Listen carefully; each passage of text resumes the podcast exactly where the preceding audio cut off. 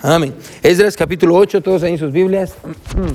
Amén. Ah, gloria a Dios, hermano, por aquellos que ya tienen, ya están, ya tienen todo decorado de Navidad. Amén.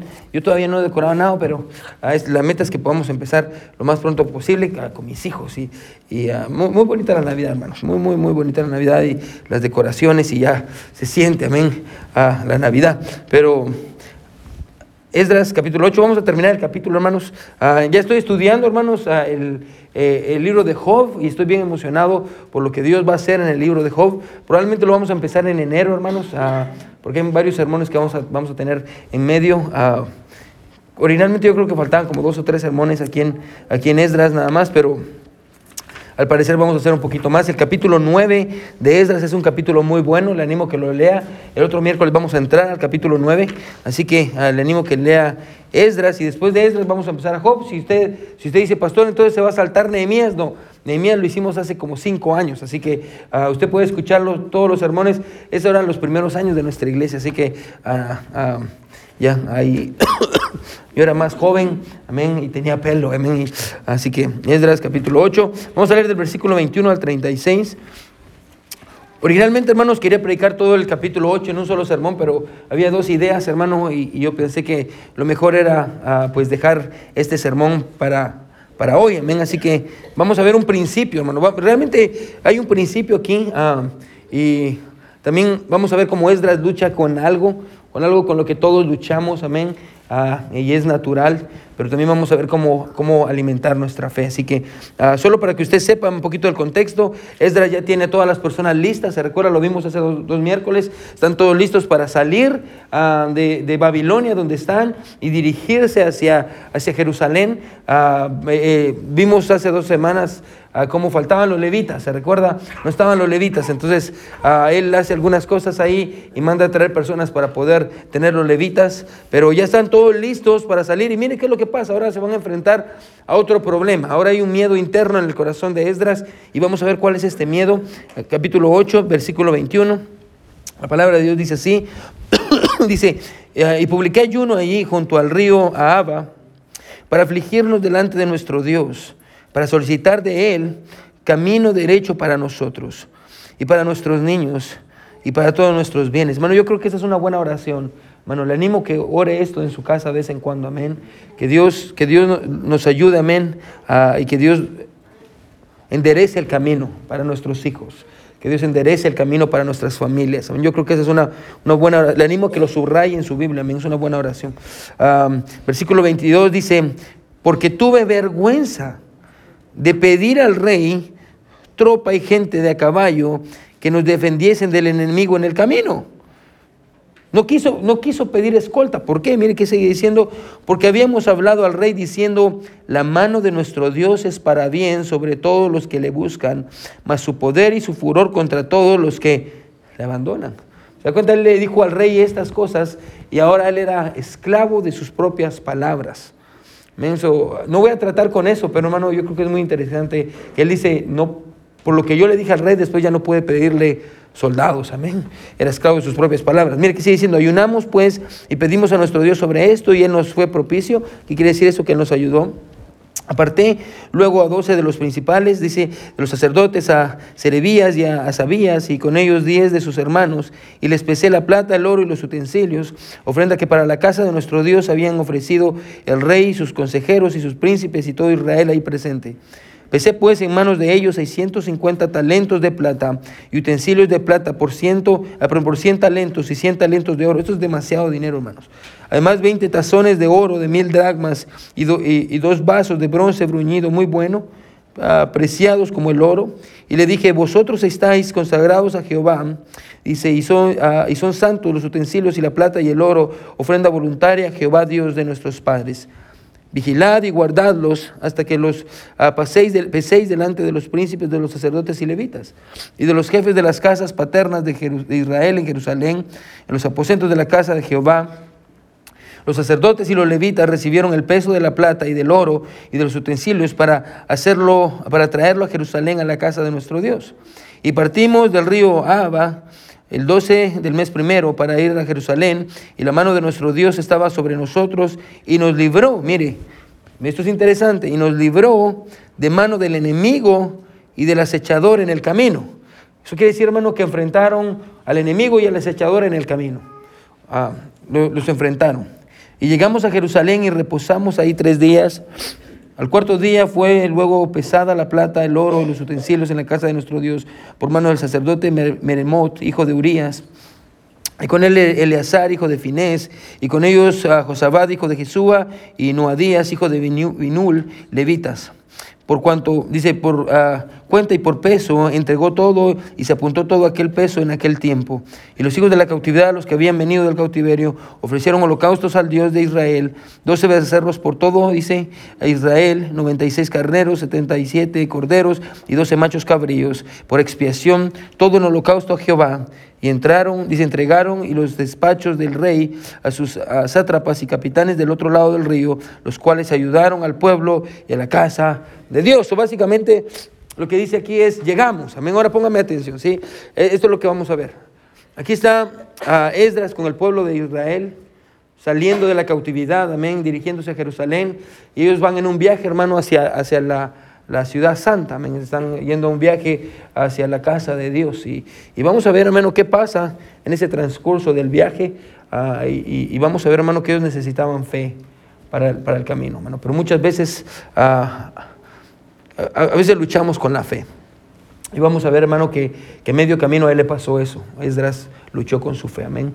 So, ah, vamos a orar, hermano. Yo quiero predicar bajo el título, hermano, fe para el camino, amén. Necesitamos fe para el camino. Vamos a orar. Mi buen Dios que estás en el cielo, te pedimos que tú bendigas tu palabra, que tú la uses para tu honra y tu gloria, Señor. me escondo detrás de tu cruz para que tu nombre sea enaltecido, Dios. Perdónanos, Señor, por, porque nosotros como humanos te fallamos, Señor, pero venimos delante de ti, mi Dios, y miramos tu palabra y nos vemos en ella reflejados, Señor, y vemos el pecado que a veces tenemos con el que luchamos. Dios, te suplicamos que nos ayudes y que hables a nuestros corazones, Dios.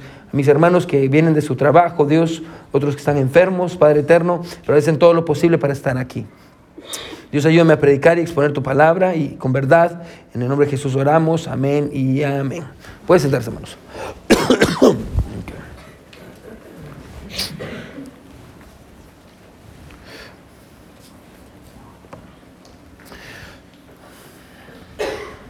Bueno, a mí me, encanta, hermano, cuando, cuando el sermón del domingo se conecta con el sermón del miércoles, amén. Ah, aunque estemos en libros completamente diferentes, ah, los domingos estamos en el Evangelio según Juan y los miércoles estamos aquí en Esdras.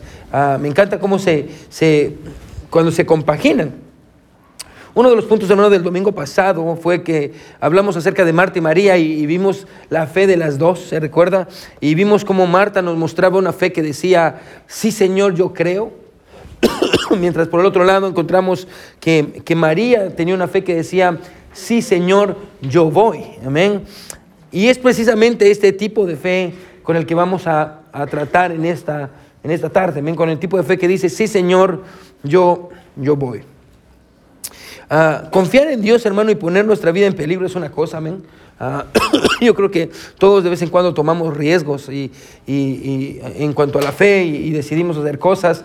Ah, confiar en Dios y poner nuestra vida en riesgo es una cosa.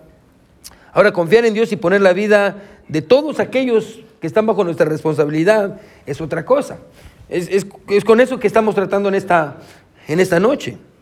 Esdras, hermano, está guiando a un grupo de exiliados de regreso a Jerusalén con el solo propósito, hermano, recuerde, de reconstruir al pueblo. Tenemos tres grandes líderes que, que, trabajan durante el exilio, usted los conoce, los hemos mencionado. Primero encontramos a Zorobabel, lleva un grupo de personas, el trabajo de Zorobabel es reconstruir el templo. 50 años después encontramos a Esdras, el trabajo de Esdras es reconstruir al pueblo ah, y después venimos a encontrar a Nehemías y su trabajo es reconstruir los muros.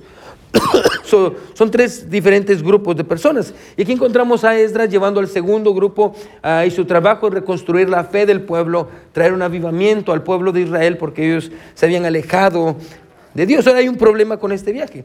Ahora el problema es este, como usted lo, lo yo hermano, ellos están llevando mucho dinero con ellos. Hay mucho, mucho, mucho dinero ah, que ellos están llevando consigo ah, y, esos caminos, hermano, no eran caminos fáciles ah, y, había un problema con eso. Ahora, el problema con este viaje, escuche, es que ellos están llevando mucho dinero, el camino es peligroso y Esdras, y aquí hay un problema, hermano, y con eso vamos a tratar, Esdras rehusó, escuche, Esdras rehusó pedirle al rey que enviara de sus fuerzas militares para que los escoltaran hasta Jerusalén. Él, él dijo que no. Él dijo que no quería tener fuerzas militares para que lo escoltaran a Jerusalén. Ahora, a simple vista, hermano, cuando usted se enfrenta con eso en el pasaje, usted piensa, ok, es la pregunta, la pregunta que yo me hice. ¿Hizo bien o hizo mal?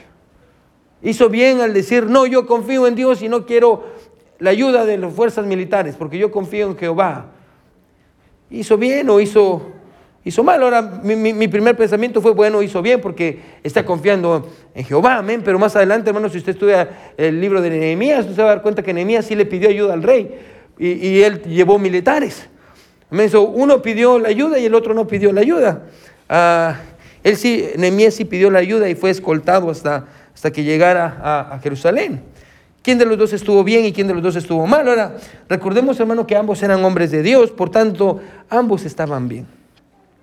Uno, y quiero que ponga atención en esto, vio pedirle al rey una escolta como falta de fe para el camino, mientras que el otro vio, la, vio pedirle al rey una escolta como una provisión de parte de Dios. Solo los dos estaban, estaban en lo correcto. Lo cual, hermano, me llevó a un tema, hermano, que yo dije, pues no voy a tratar con ese tema, pero sí es un tema obvio en el pasaje, que tiene que ver con, con la guía de Dios. Cómo Dios guía al hombre. Ah, y, yo creo que es necesario hacer una pausa antes de continuar, hermano, para entender, yo creo, algunos principios importantes, hermano, que yo quiero ayudarle en cuanto a cómo seguir la guía de Dios, porque todos necesitamos su guía todos los días, amén. Ah, necesitamos su guía para nuestra vida, necesitamos su guía para ah, nuestro matrimonio, para, para cómo tratar con nuestros hijos, necesitamos la guía de Dios y la pregunta es, ¿cómo saber? ¿Cómo obtener la guía de Dios? Ahora, lo primero que yo quiero que note, hermano, es que Esdras no buscó la guía de Dios para esta situación basada en algún tipo de señal, amén, o algún tipo de, experiencia sobrenatural. Ahora, que Dios lo ha hecho en el pasado, amén, usted puede leer en Gedeón, con Gedeón, Dios lo ha hecho en el pasado, pero recuerde esto, eso no es la regla, eso era la excepción, amén. Ah, como Dios lo hizo, a Dios lo puede volver a hacer, claro que sí, vamos a tratar con eso más adelante. Pero, bueno, él no, él no buscó una experiencia extraordinaria, amén. Él, él, no, buscó nada extraordinario, él dejó que, que Dios, bueno, esa es una realidad. Yo recuerdo hace mucho tiempo, hermanos, que yo, yo tenía esta, esta, esta, esto en mi cabeza, amén, ah, porque yo escuchaba pastores hablar de la voluntad de Dios. Y decía, no, es que la voluntad de Dios. Y, yo me recuerdo, yo todavía no estaba casado, men, íbamos a conferencias. Y, y, los pastores presentaban la voluntad de Dios de tal manera que decían, o me hacían entender a mí, ah, que si yo no encontraba la mujer que era la voluntad de Dios para mí, iba a arruinar mi vida. Bueno, y me empecé a preocupar. ¿Cómo voy a encontrar? ¿Cuál es la voluntad de Dios para mí? ¿Qué mujer va a ser la voluntad de Dios? ¿Cómo voy a saber quién es la voluntad de Dios? Amén. Como una canción cristiana dice, será la que limpia en la semana, será la maestra escuela dominical. Dios, dame una señal, amén, con quién voy a casar y, quién es. Y, me recuerdo que estaba bien cargado, amén, porque, porque pensaba que la voluntad de Dios era una y si no me subía al tren, se me iba a pasar el tren. me recuerdo que mi pastor se, se acercó y hablamos y eso me ayudó mucho. Y mi pastor me dijo, Ángel, Dios, trabaja a través de, nuestras decisiones. Y me ayudó a entender la, voluntad de Dios y la guía de Dios. Él dice, Dios no dice esto, y yo creo que le va a ayudar, hermano. Dios no dice esto como, este, este, esta es la mujer para usted, y si no tiene esta mujer, se quedó sin esposa. No, Dios dice, aquí hay siete mujeres. Obviamente no las tiene que tomar todas, pero aquí hay siete mujeres, dice. Dice, todas estas mujeres cumplen los criterios de, son salvas, van a una iglesia, están bien. So Dios dice, usted puede elegir cualquiera, pero con cualquiera de las elecciones que usted, cualquiera de las decisiones que usted tome, el potencial que usted va a tener para, para mi gloria va a ser diferente. Si usted la elige a ella, tal vez va a tener más potencial. Si usted la elige a ella, tal vez no va a tener tanto, tanto potencial. Pero Dios trabaja a través de nuestras decisiones. Dios nos da la habilidad para decidir. Es por eso, hermano, que cuando usted ah, toma ciertas decisiones, hermano, usted dice, bueno, voy a tomar esta decisión y al pronto se da cuenta que esa es la decisión correcta. Amén. Porque Dios trabaja a través de nuestras decisiones. Dios nos ha dado libre albedrío, Dios nos ha dado sabiduría. Hermano, muchas veces, hermano, buscamos cosas ah, ah, sobrenaturales para encontrar la guía de Dios. Cuando en realidad, hermano, ah, hay un libro, yo creo que le regalé a Aiden, que sobre la voluntad de Dios, que, ¿cómo se llama? Just do something, right? Ah, el libro se llama Solo haz algo, amén. Y, creo que explora esa idea que le acabo de decir yo ahorita. que, bueno, eh, no espera que Dios le muestre un caballo blanco, hermano, y que venga Jesucristo y le diga, esta es mi voluntad. Haga algo, amén. Y Dios va a empezar a mostrarle, hermano, y, su guía. Dios guía a su pueblo de la manera en la que Él quiere hacerlo. Y, lo cual me lleva a una segunda idea y es, tampoco podemos permitirnos, hermano, ponerle un límite a Dios sobre lo que Él puede o no puede hacer. No tenga cuidado. no, no, podemos permitirnos ah, ponerle un límite a Dios sobre lo que Él puede o no puede hacer. Dios puede guiarlo de una manera, hermano, increíble. Yo, le doy un ejemplo. Hace unos días, y esto me acaba de pasar, tenía que tomar una decisión sobre la iglesia. Eh, una decisión que para mí era importante, amén, sobre dos ministerios que vamos a comenzar a estar orando por cuál de los dos, amén. Y, ah, no sabía qué era y estoy como necesito la guía y estoy como Dios, enséñame qué es lo que tú quieres para nuestra iglesia. Y Dios puso en mi corazón, hay una conferencia pasando allá en Oklahoma City ah, y ah, no pude ir el lunes de pastores y el martes tampoco pude ir en la mañana y solo iba a escuchar el último sermón.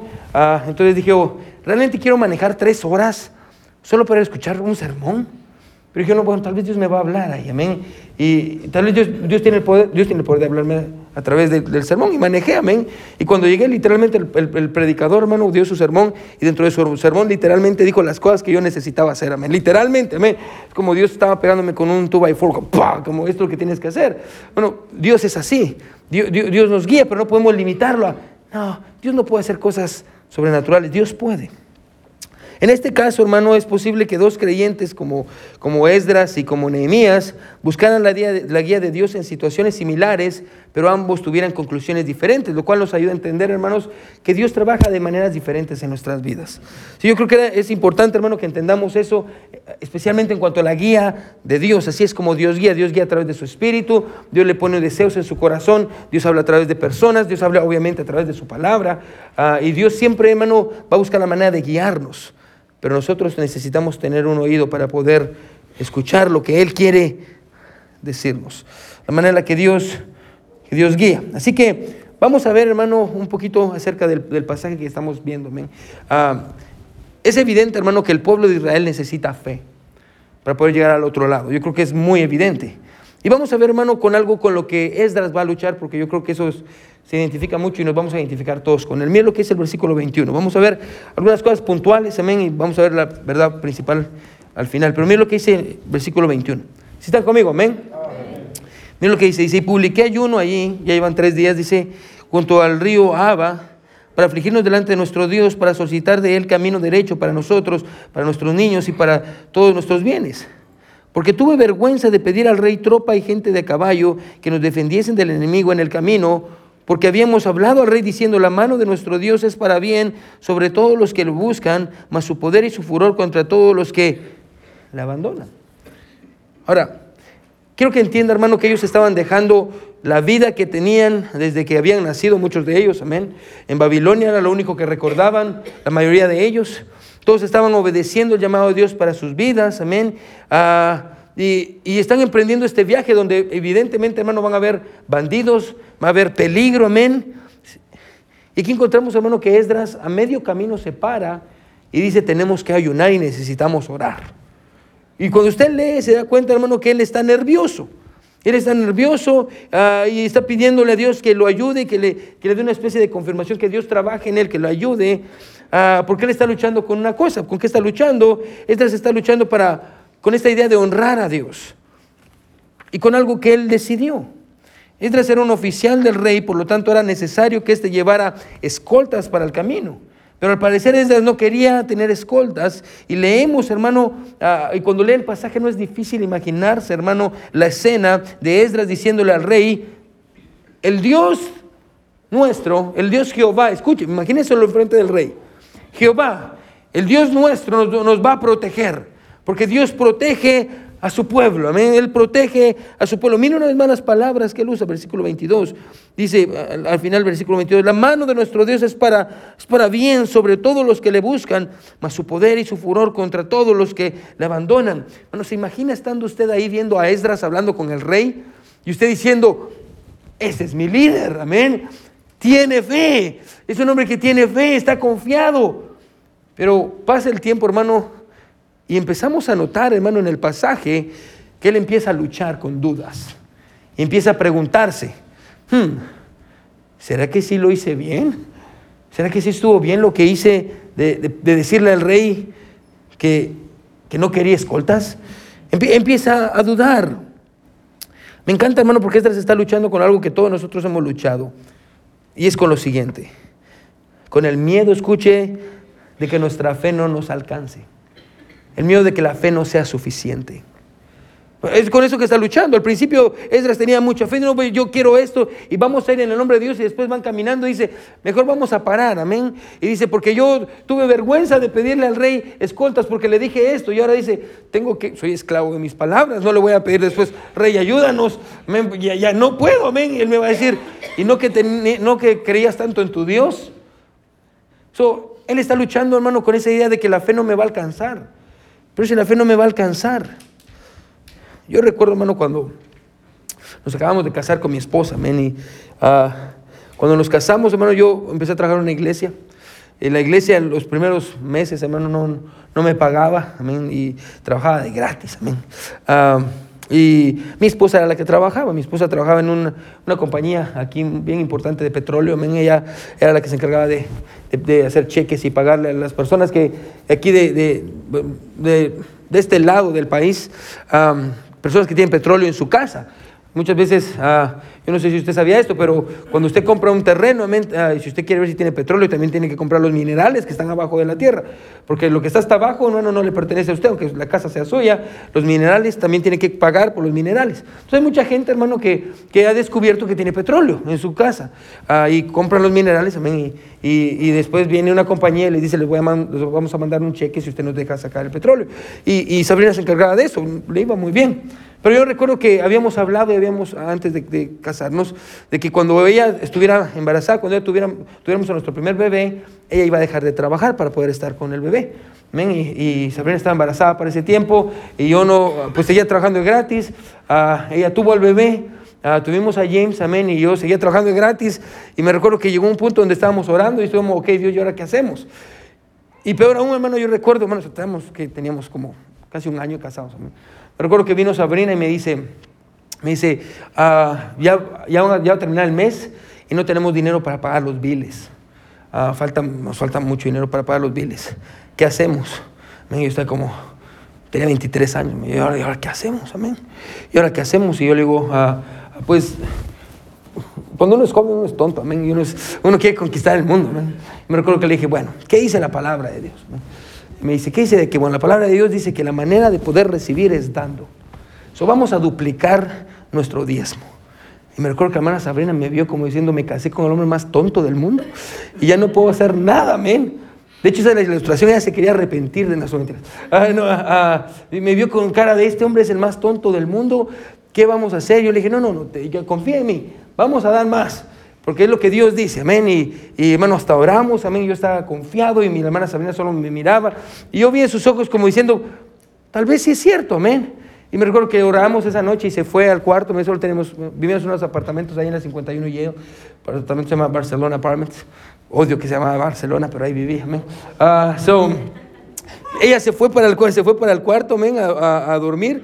Y yo me quedé en la sala y nomás vi que entró, hermano, me arrodillé, Señor, por favor, no me hagas quedar mal, Dios, amén. ¿Qué estoy haciendo? Y literalmente, hermano, hermano, pasé muchas horas diciéndole, hermano, yo recuerdo claramente esto, diciéndole esto a Dios, Señor, ella confía en mí y yo confío en ti. Ayúdame, Señor, para que ella pueda ver que tú estás conmigo. Bueno, yo, yo entiendo muy bien cómo se siente Esdras. Porque a veces también me doy cuenta que a veces siento que la fe no me alcanza, amén como, Señor, yo tengo fe, pero ya llegamos al fin del mes y no sé de dónde va a salir el dinero. Señor, yo, yo tengo fe, Dios, y yo, yo prometí que te iba a servir, Señor, pero ahorita está complicado, Dios, y estoy desanimado. Yo no sé si realmente la fe me va a alcanzar. No sé si la fe me va a alcanzar. Y me recuerdo que así estaba yo, y así está Edras, amén. No sé si la fe me va a alcanzar, y, y pasó el tiempo, amén. Y, y, me recuerdo que un día vino Sabrina corriendo, amén, y vino, venía con un cheque alguien ah, nos había dado un cheque. De hecho, era para nuestra, ah, cuando nos casamos, una fam- familiar de Sabrina le mandó un cheque, ah, nos mandó un cheque para, para la boda como regalo, pero se perdió por meses, amén, y llegó justo en ese tiempo, amén. Solo cuando lo abrimos era el, dinero exacto que necesitábamos. Y ahí la hermana Sabrina confió más en Dios y yo también confié en Dios, como, yo le dije a Sabrina como, "Ay, yo sabía, amén. Y dentro de mí está como, Señor, gracias, tú eres poderoso, Dios. No dejaste a tu siervo morir, amén. Pero a veces, hermanos, sentimos que la fe no nos alcanza. Sentimos que la fe no nos alcanza para salir del problema en el que estamos, para salir del problema donde nos metimos, amén. Ah, o, o miramos nuestro, nuestra condición, amén, y, y miramos qué es lo que está pasando y sentimos que la fe, que la fe no nos alcanza. Así, se encontraba exactamente, hermano, es con el miedo que Esdras está luchando, con este miedo a, la, algo que llamamos la incertidumbre de no saber. ¿Qué es la incertidumbre? Es la, es falta de seguridad o de confianza sobre algo, especialmente cuando ah, esto nos genera inquietud, amén. Ah, tal vez usted está luchando con alguna incertidumbre en esta, en esta hora. Tal vez usted no sabe cómo va a salir del mes, o tal vez hay algunos asuntos, hermano, que usted no sabe qué es lo que va a pasar, y usted también está luchando con la incertidumbre, y usted también se pone a pensar, ¿será que la fe me va a alcanzar para eso? ¿Será que yo, todo lo que yo le pido a Dios, será que Dios sí, sí lo va a cumplir? Esdras está luchando contra la incertidumbre. Y en su interior usted tal vez quiere honrar a Dios y quiere tener fe, pero cuando usted ve lo que está pasando, hermano, usted dice, no, no, no, no puedo, no, no es posible. Esdras tiene incertidumbre. Y, yo, y si hay algo, hermano, que yo puedo ver en el pasaje, es que la fe siempre es expresada en el campo de la incertidumbre. Ahí es- ese es el campo donde la fe se, se expresa, amén. Ah, y, y es exactamente lo que va a hacer. Y yo quiero, hermano, que vea cómo Esdras ayuda a su inseguridad y a su falta de fe a través de, de lo siguiente. Mira una vez más el versículo 22. ¿Sí está conmigo? Amén. Mira lo que dice una vez más. Dice, versículo 21, perdón. Y publiqué ayuno ahí junto al río Abba para afligirnos delante de nuestro Dios, para solicitar de Él camino derecho para nosotros y para nuestros niños y para todos nuestros bienes. Bueno, Él ayudó a su fe a través de la oración y a través del ayuno. Bueno, es así como Él ayudó a su fe.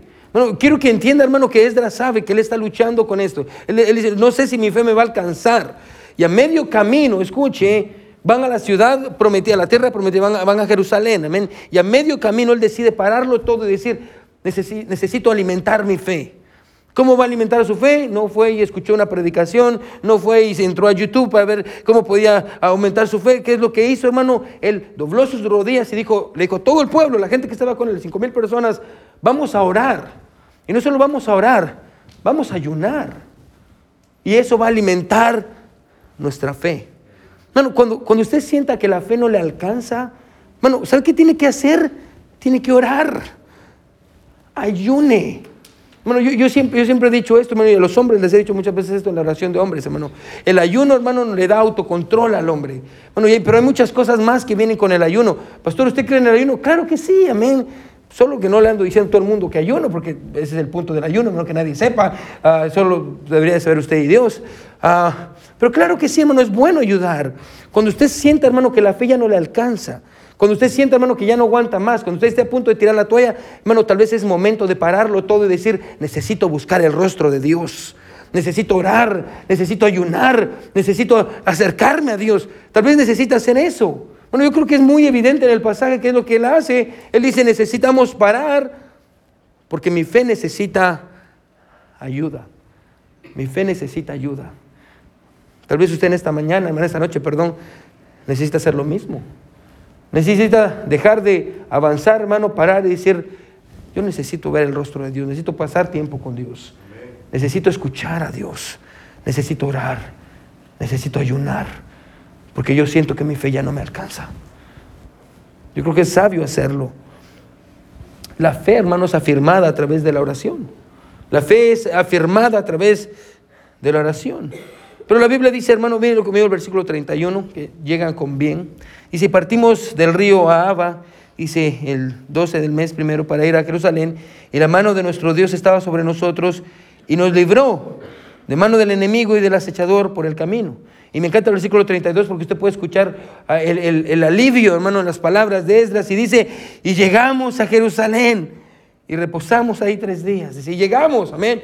Dios, el, pasaje no nos explica todo lo que sufrieron. Simplemente Esdras lo resume y dice, quiero que ustedes entiendan que sí, atravesamos problemas y Dios nos libró. Claramente dice Dios, Dios nos libró del enemigo y del acechador en el camino. Habían personas que querían robarles el dinero, habían personas que querían quitarles e impedir que ellos pasaran, pero Dios los protegió y llegaron al otro lado. la fe al final salió victoriosa.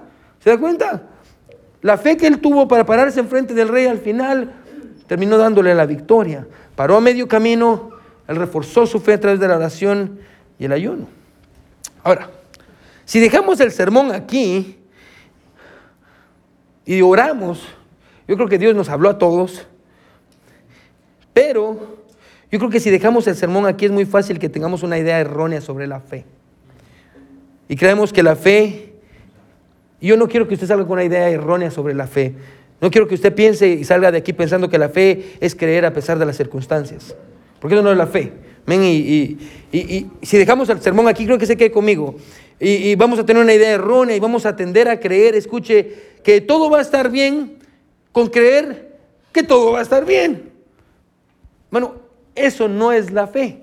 Por eso le digo que si dejamos el sermón aquí, yo creo que todos saldríamos dañados del servicio de Dios en lugar de salir ayudados. Creyendo que la fe es simplemente desear, todo va a salir bien, todo va a salir bien, todo va a salir bien. Y por arte de magia, ¡pum! Todo va a salir bien, amén. Es por eso, hermano, que usted escucha personas, hermano, diciendo, no, pues que, que yo tengo mucha fe. Y cuando usted le pregunta, ¿fe en qué? No, yo tengo mucha fe en Dios. ¿A qué se refiere con fe en Dios? Yo creo que todo me va a ir bien.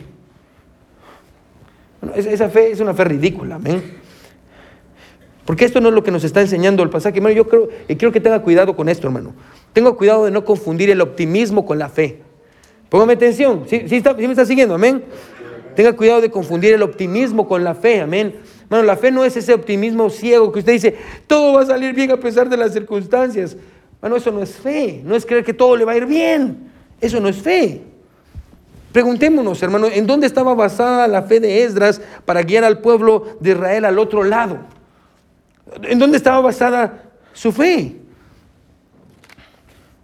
Esdras 8:21 nos recuerda, hermano, vamos a leer algunos pasajes en la Biblia, hermano. Así que lea una vez más Esdras 8:21 y yo quiero ayudarle a entender en dónde estaba basada la fe de Esdras. Porque él tenía la confianza, a pesar de que dudó en el camino, porque él tenía la confianza que iba a llegar al siguiente lado, al otro lado, perdón. Versículo 21 dice, publiqué ayuno allí junto al río Abba para afligirnos delante de nuestro Dios, para solicitar, y, menos las palabras, yo sé que la traducción a veces cuesta, amén, pero miren lo que dice estas palabras. Literalmente dice, para afligirnos delante de nuestro Dios, para solicitar de Él camino derecho para nosotros. Literalmente, hermano, la palabra derecho, camino derecho, solo aparece dos veces en el Antiguo Testamento. E, e, esa idea de la, para solicitar palabra, camino derecho. ¿Sabes cuál, cuál, es el otro lugar donde está esa palabra? Vaya conmigo a Isaías. Aparte de su lugar, vaya conmigo a Isaías. Isaías, Isaías 40. va a estar más adelante, hermano. Mucho, mucho más adelante. Es un pasaje, hermano, muy conocido que usted va, a escuchar, hermano. Y usted lo sabe muy bien de memoria, se ha leído el, el Evangelio de Mateo. Isaías 40, versículo, Isaías 40, versículo 3. Mira lo que dice, voz que clama al desierto, preparad camino a Jehová, enderezada, ahí está otra vez, derecho es la misma palabra hebrea, calzada en la soledad a, nuestro Dios. Ahora, yo sé, hermano, que cuando usted lee esto automáticamente piensa en quién? Juan el Bautista, amén. Ah, porque es lo que Mateo dice allá en, el, libro de Mateo, hablando acerca de uno que iba a preparar el camino. Pero recuerda, hermano, cada profecía en el Antiguo Testamento tiene un cumplimiento presente y un cumplimiento futuro, amén. Ah, eh, eh, es, así funcionan las profecías. ¿De qué está hablando Isaías? Isaías no está hablando, hermano, en el contexto acerca de, Juan el Bautista, aunque nosotros entendemos cómo Mateo lo usó en el Nuevo Testamento. Isaías está hablando acerca de una profecía de que el pueblo de Israel iba a salir, escuche, y Dios lo iba a llevar y Dios iba a enderezar su camino hasta llevarlo de regreso al lugar donde Dios quería que estuvieran. ¿Se da cuenta, hermano? Y, no solo eso. vaya conmigo a, Nehemías, porque Nehemías más adelante es el, mismo tipo de oración, hermano. Y, y quiero que entendamos más o menos lo que ellos tenían en mente. Porque tanto Esdras como, como Nehemías están descansando en una promesa de la Biblia. Nehemías, va conmigo a Nehemías capítulo 1. Nehemías está delante de Esdras.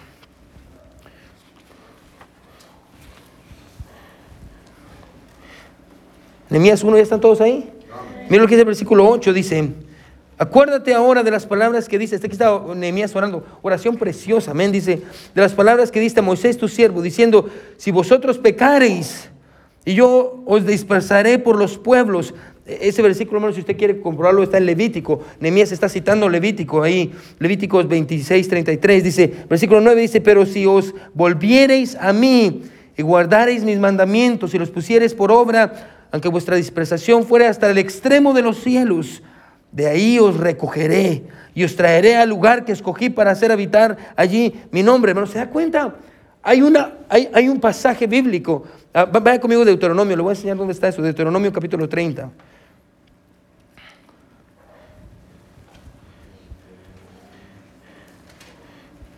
Versículo 1, capítulo 30 de Deuteronomio, es el quinto libro, hermano.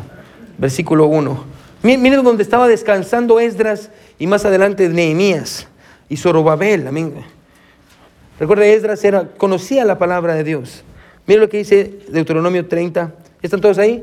Versículo 1 dice, sucederá que cuando hubiere venido sobre ti todas estas cosas, el contexto del capítulo 28 son las bendiciones y las maldiciones.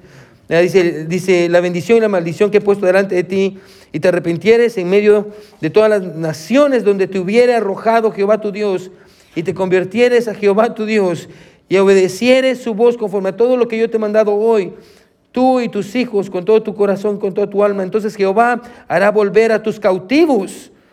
¿Me da cuenta, hermano? Dios está dándole el plan. Bueno, desde hace muchos años va a volver a tus cautivos y tendrá misericordia de ti, volverá a recogerte de entre todos los pueblos a donde te hubiera esparcido Jehová tu Dios, aun cuando tú, tus desterrados estuvieran en las partes más lejanas que hay debajo del cielo, de ahí te recogerá, dice Jehová tu Dios, y de ahí te tomará, versículo 5, y te hará volver a Jehová tu Dios, a la tierra que heredaron tus padres, y será tuya, y te hará bien, y te multiplicará más que a tus padres. Bueno, ¿se da cuenta? Dios ya les había dicho mucho tiempo atrás, esto es lo que tienen que hacer. Póngame atención.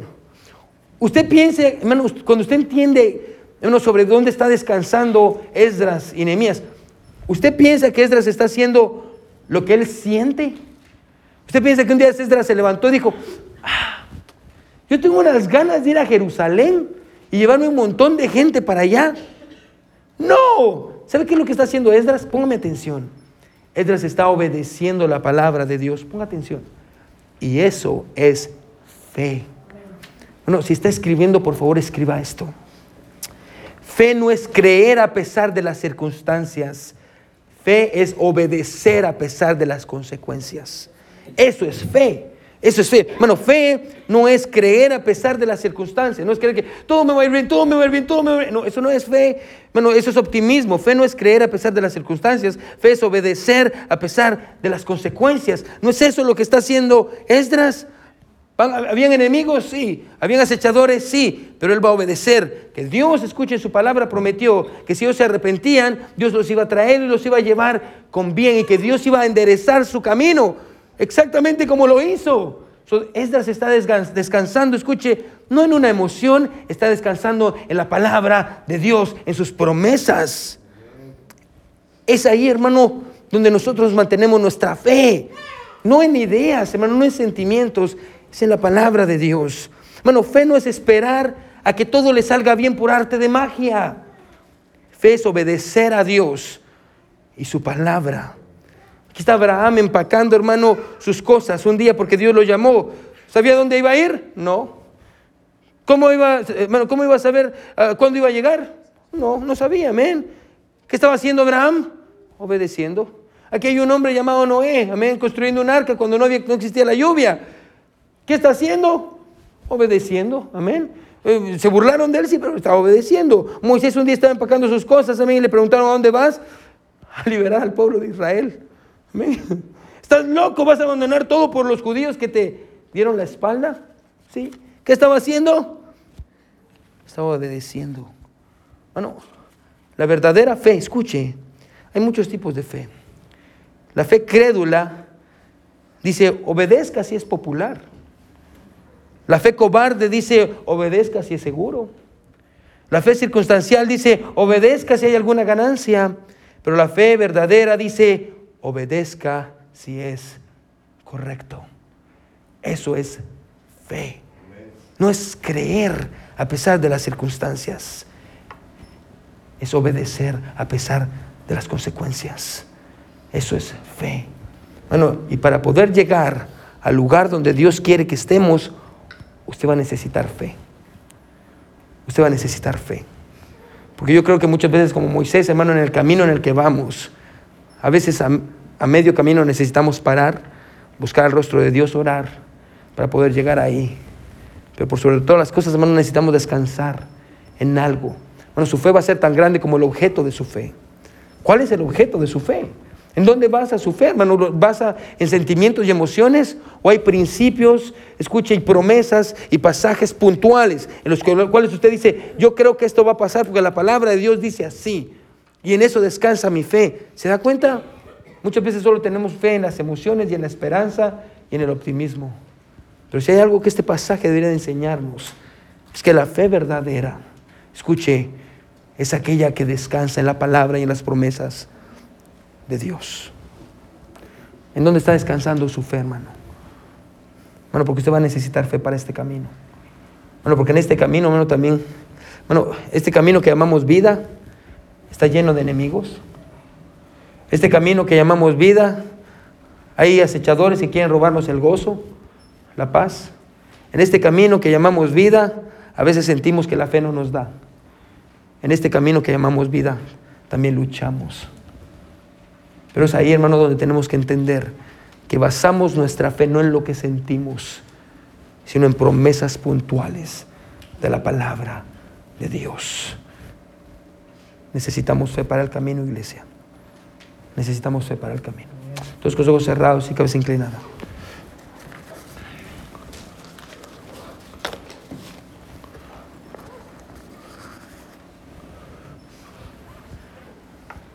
Hermano, déjeme hacerle una pregunta.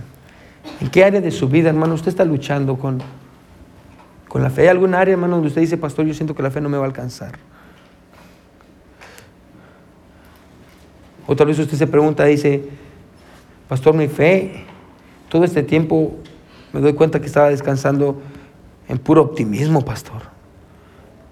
Porque para ser honesto, ni, ni siquiera conozco la palabra de Dios. ¿En dónde descansa su fe, hermano?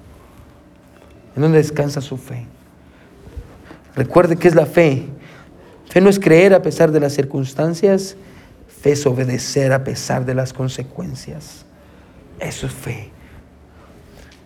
¿Quiénes dirían en esta hora, Pastor, Dios me habló? Pastor, ore por mí. Levante su mano, yo quiero orar por usted. Gloria a Dios. Gloria a Dios. Gloria a Dios. Bueno, el piano va a sonar, hermano. ¿Por qué no dobla sus rodillas donde usted está? Usted dice, Señor, yo yo pensaba que fe es simplemente creer que todo me iba a ir bien. Pero hoy entiendo que tengo que descansar mi fe en tu palabra. Bueno, ¿por qué no hace esto en esta noche? ¿Por qué no le dice, Dios, dame un, dame un versículo, dame un pasaje, dame un capítulo, donde yo pueda descansar mi fe, donde yo pueda descansar, mi Dios, en el problema en el que estoy pasando, en la situación en la que estoy viviendo? Bueno, Dios, si algo yo he aprendido en mi vida, hermano, es que en tiempos difíciles, hermano, Dios siempre le va a dar un versículo y Dios siempre le va a dar una canción. Así funciona Dios. Dios siempre le va a dar un himno, Dios siempre le va a dar un versículo. Bueno, ¿por qué no le dice Dios, dame un pasaje para, para fortalecer mi fe, para descansar ahí? Dios, que mi fe esté fundada en tu palabra y no en mis emociones, porque mis emociones vienen y van, pero tu palabra es eterna. buen Dios, yo te pido, Padre, por todos aquellos que levantaron su mano.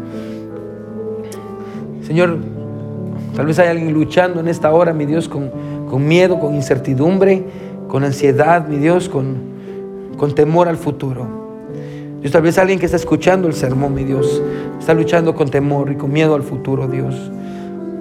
Ayúdalo, Padre Eterno, a descansar, mi Dios, en tu palabra. Descansar en ti, Señor. A poder basar su fe en lo que tú nos has dicho, mi Dios, no en lo que nosotros sentimos. Gracias, Padre, por tu corazón. Ayúdanos, mi Dios, a creer porque a veces sentimos que la fe no nos alcanza. Ayúdanos a parar, mi Dios, orar y suplicarte, buscar tu rostro, mi Dios, arrepentirnos, venir delante de ti, Señor, humillarnos, ayunar, Dios.